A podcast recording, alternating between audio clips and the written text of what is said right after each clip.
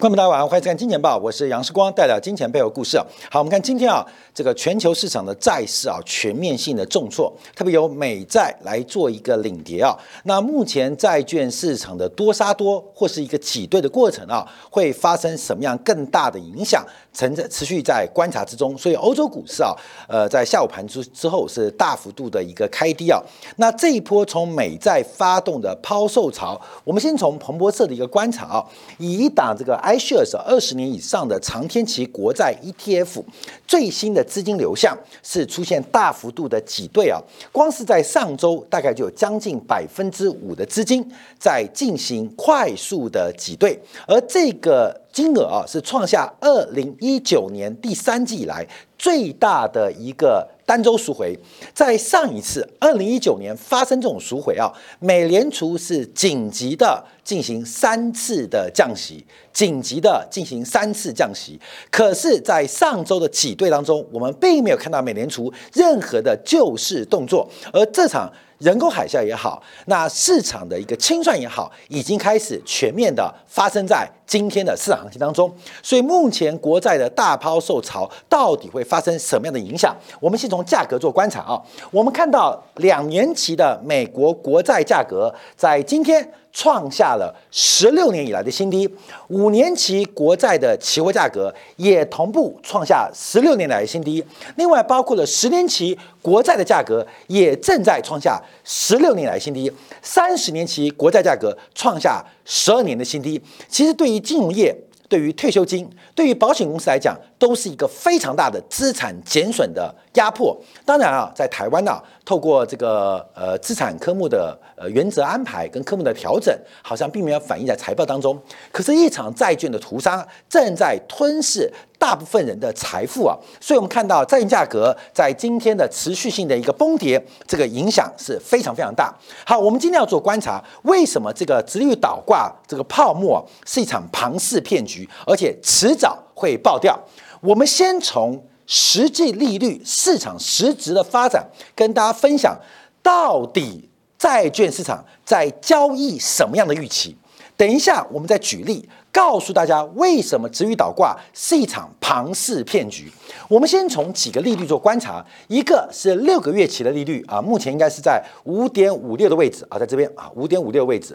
另外一个是两年期的利率啊，我们就抓这边了，应该是在四点呃百分之五左右啊，百分之五左右，四点九八嘛。在四点九八的位置啊，这样大家来做了解。从这个利率水平做观察，会发现一个非常特别的结构哦。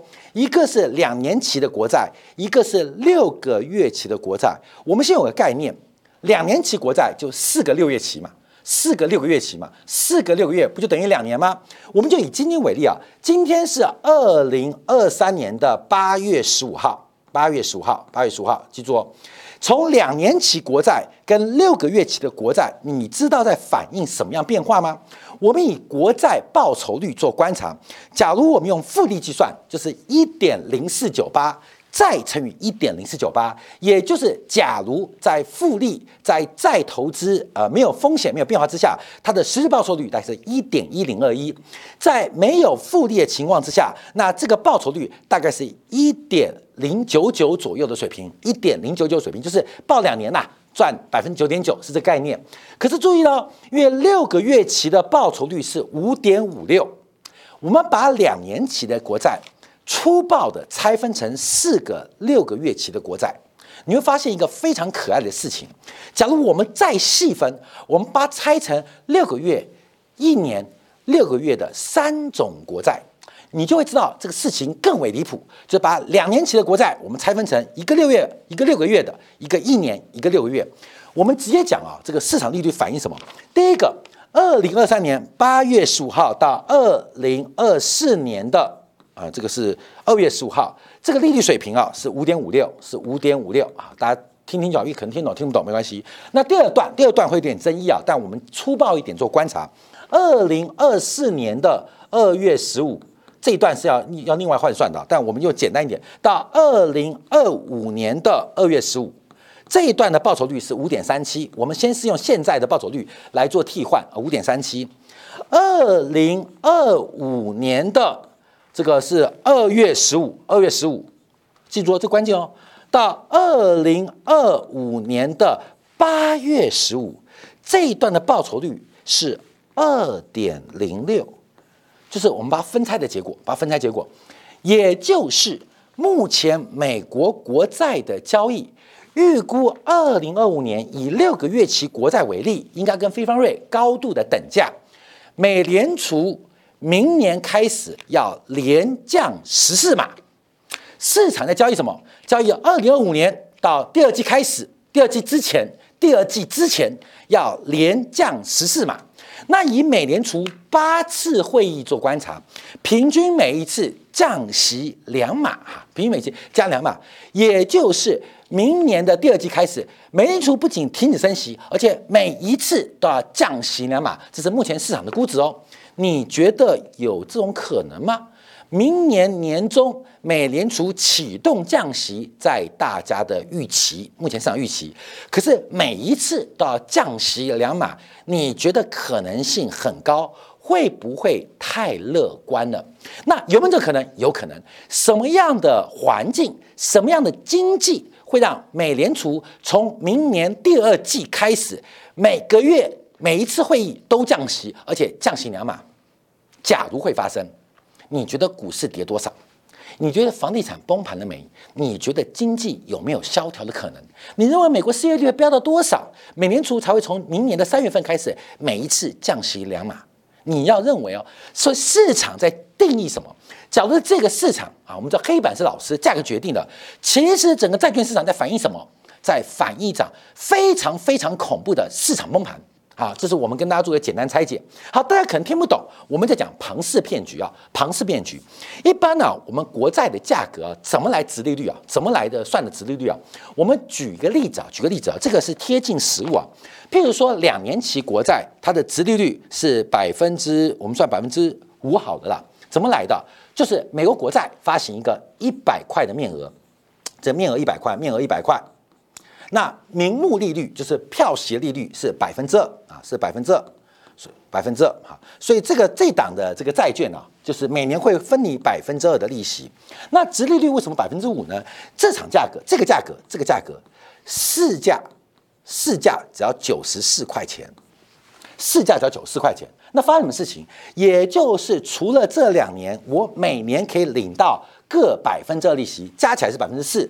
另外，等到到期的时候，美国政府会还我一百块的呃本金，还一百块本金。所以六块加两块加两块啊，这加起来等于十，除以两年就等于百分之五。除以百分之五，所以我们知道为什么这个利率会变化，就决定市场价格的波动。市场价格走高代表什么意思？代表报酬率减少，因为涨到九十五块，涨到九十五块，是不是两块钱不变？可是美联储还你一百块嘛，你只赚五块钱，所以报酬率就变成百分之四点五。我们讲这样算哦。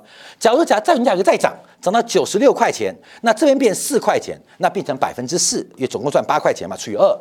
那假如它下跌，所以为什么利率弹高？因为假如市价跌到九十二块，那一年拿两块利息，两年拿四块，可是本金赚八块，所以八块加两块加两块，我的殖利率变六块啊，看到没有？就是被殖利率变六趴。所以通常啊，我们在做债券观察的时候，面额不变。而且名目利率不变，主要是市场价格波动。我们之前提到，之前节目提到，为什么会有负利率的债券？其实这个负利率并不是负利率，叫负值利率。为什么叫负值利率？就是市场面额一百块，每年给你百分之二利息，结果你用一百零三块去买它，你懂意思吗？我拿一百零三块去买它。他付我两块钱利息，到期只还我一百块，我是不是倒亏一块？倒亏一块就是负值利率。所以全球十八兆的之前啊，呃，在前年以前十八兆，主要原因就是债券价格太高了，导致真实报酬率为负。那为什么债券价可以涨到这种地步？因为大家相信会有一只更笨的老鼠来接盘，会有人用一百零四块给我买。啊所以虽然我知道这个很蠢，但我相信有个人更蠢会跟我买。那这个游戏啊玩了十年，在去年一次性的引爆。那这是负利率的可笑性哦，这是一个负利率的可笑性哦，非常可笑。所以过去十年，投资人要好好检讨，为什么我会去买债券？为什么会去买债券型基金？为什么我会相信银行的理专卖我债券型的商品，让我去年赔的什么都不是，连妈妈都认不出来？为什么？因为你始终相信会有一只更笨的老鼠来做接盘，可是很不幸的，你可能就是那只最笨的老鼠。所以，我们知道这个债券商品啊，在过去十年的大多头，其实就是个庞氏骗局，因为它本质实质是负值，可是就大家不相信，不断的买它，不断的买它，不断的买它。好，这是负利率是不可持续，倒挂也是一样哦。倒挂也是一样，好，过没有啊？大家你可能没听懂，没关系，看重播。我们看一年期跟两年期的差别，我们不要用市场利率，我们举个极端例子，让你更了解。现在市场发行一档债券啊，名目利率是一百块钱啊，是一百块，一百块钱做举例啊，一百块钱一样，这是呃面额啊，一百块的本票一样啊，它付息百分之二啊，付息百分之二，两年后到期。两年后到期，所以现在有一个人呢啊，我们看市场利率，假如现在是以百分之五为例的话，百分之五为例，那发生什么事情？那百分之五就算十块，所以市场价格现在就等于九十四，九十四，市场的直利率哦是百分之五哦，所以市场价格是九十四。为什么九十四？再考一次大家，第一个。每年拿两 percent 的利息，两年拿四块钱。另外，两年后到期，本金还我一百，我用九十块买的，六块加两块加两块等于十块，所以两年赚十块，一百块投入赚十块除以二，所以一年赚百分之五。好，各位懂了吧？好，倒挂什么意思？我们举个例子，这是两年为例哦，两年两年为例啊。现在倒挂就是短端比较高，长端比较低。现在一年期的报酬是百分之八。这是我们把这个现在倒挂放大解读哦，那这代表什么意思呢？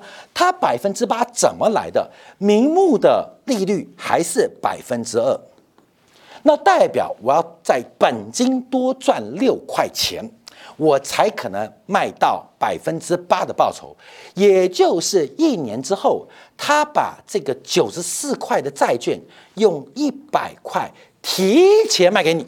不用等美国政府呃这个偿还哦，我就用一百块卖给你，所以所以我就有百分之八的报酬哦。明明要再隔一年，美联储才还我本金，可是我现在就找蠢蛋，找相信市场会走高做多的好朋友们啊，基本上一百块卖给他。所以买的人他就不知不觉，他以为诶很合理嘛，美国国债一百块钱，那我就买一百块钱啊，另外给我两 percent 利息。可他不知道上价格其实就九十块钱，这就是一个骗局。所以有人在市场上大举的窃取其他人的财富，赌的就是资讯不对称，赌的就是知识不对称。所以整条直率曲线它就是一场长期的庞氏骗局。短端的人把整个长端的利润已经收入囊中，但可是不明所以人继续在长端做投资。这个长端包括国债，但不仅限于国债，包括了房地产，包括了股票，都正在发生。所以长端投资人现在每天做梦，因为假如你去算这个账，假如你不是金钱豹的观众朋友，你不知道这是个庞氏骗局，那怎么骗你？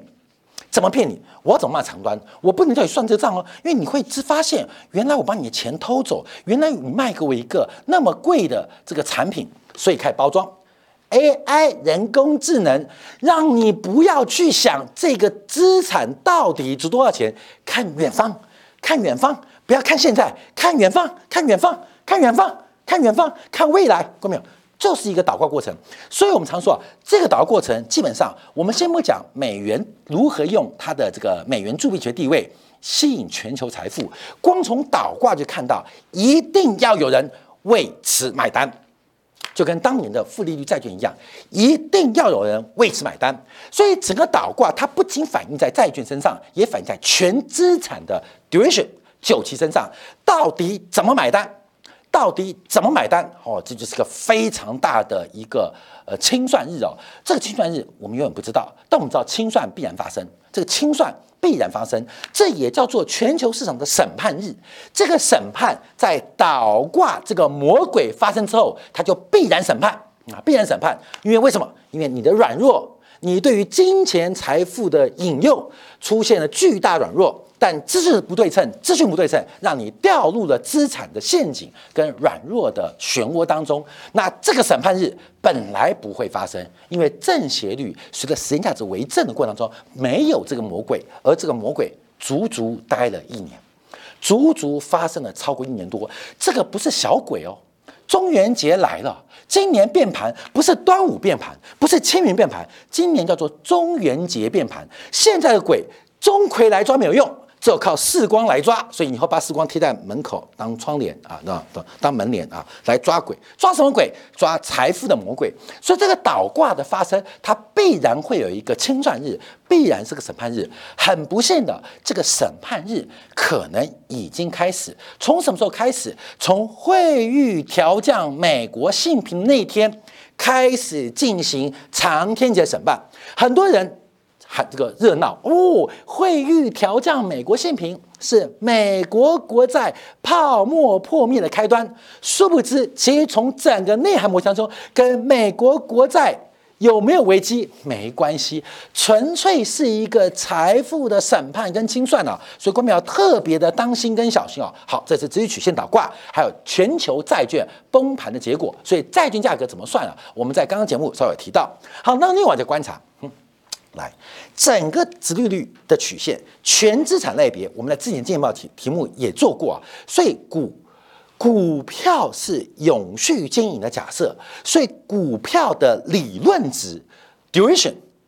存续期久期比债券更长，虽然我们也实证做观察，美国以五百大企业的存续期生命周期不会超过二十年，平均不会超过二十年。你看到的百年企业叫做幸存者偏差，你看到的百年企业叫幸存者偏差。我们今天还看到 IBM，我们还看到英特尔，可观没有？IBM 当年最大对手是谁？没人记得，没人记得。因为活下来的，你看他哇，百年蓝色巨人哦，蓝色巨人好伟大。请问 IBM 当年最大的对手是谁？哎，这是市场第一、第二的之争哦，叫做王安电脑。我们还记得吗？假如你是王安电脑的投资人，你现在在扫地，你正在扫地哈。你是 IBM 投资人，你可以叙说这段百年投资或蓝色巨人故事。所以，后面我们看到很多企业，哎，英特尔，英特尔当年对称是谁？是超维吗？是超维而已吗？很多的英特尔对手纷纷倒下在历史的周期当中，所以我们才提到投资不要看幸存的偏差。这些卖方的财经媒体、卖方的分析师、卖方的理财，他们都告诉你成功的典范，可从来不会告诉你失败会怎样。失败会怎样？对于理专，我不客气啊，我们节目很多理专啊，但我还是要讲一句话，要凭良心。对于很多的投资顾问也好，对于很多投资银行很好，他们的卖方。失败会怎样，失败我就找下一个客户，你懂意思吗？所以大家注意到，不是每天叫时光是空头走势力，是因为我在乎各位的生命，在乎大家对于财富的理解。我们没有太多成功故事的典范，每天提醒你注意财富的安全，因为没有人会关心失败会怎样。所以作为一个卖方节目，就每天跟你讲多，每天讲机会，逢低是买点。可是作为一个真正规的财节目，我们更强调的是风险，因为成功是你的命，是你的运，是你书读得好。可是失败，失败跟你的命运、跟你的努力不够都没有关系，纯粹对市场出现了误判。好，我们看一下，这是 S M P 五百的盈利收益率啊。我们今天小编有做另外一张图啊，可是来不及，因为盈利收益率，公司赚的钱不代表会回馈给你哦，这是不一定哦，所以。回馈多少我们不管，我们光是以盈利收益率，这边已经出现一个很特别的发展，因为六个月前的国债收益率已经超过了美国全经济股市的盈利收益率本一比啦，你懂吗？你去存美国国债又没有什么倒债，因为美国国债破产，美国 S M P 五百全部完蛋，呃，一定嘛，覆巢之下无完卵啊，所以最安全是美国六年六个月期国债，六个月期国债已经比 S M P 五百盈率还高，为什么巴菲特要买短期国债？为什么？因为巴菲特知道这是一个再简单不过的大智慧啊！这是个大智慧投资啊！这个大智慧简单到你看不到。每个人对于不管是基本分析、对于宏观分析、对于技术分析，努力了半天，其实要财富理财之道，不管是股神还是西方股神巴菲特，还是东方超人李嘉诚，你看那个李嘉诚七折甩卖，瞬间秒杀，大家抢购完了。李嘉诚是笑吗？李嘉诚是难过。我可爱的香港同胞们，你们怎么会那么笨呢？我都七折卖给你了，路边的野花不要采，会掉下的刀子不要接。可是作为常识的领袖，我非卖不可。其实我多希望你们不要接，可是我希望你们接。看到了数万人，这个呃这个呃疯狂的抢购跟排队，李嘉李嘉诚的心情绝对不是开心，而是难过。可他不能讲破。他不能讲破，因为这群人是无可救药的笨，无可救药的呆。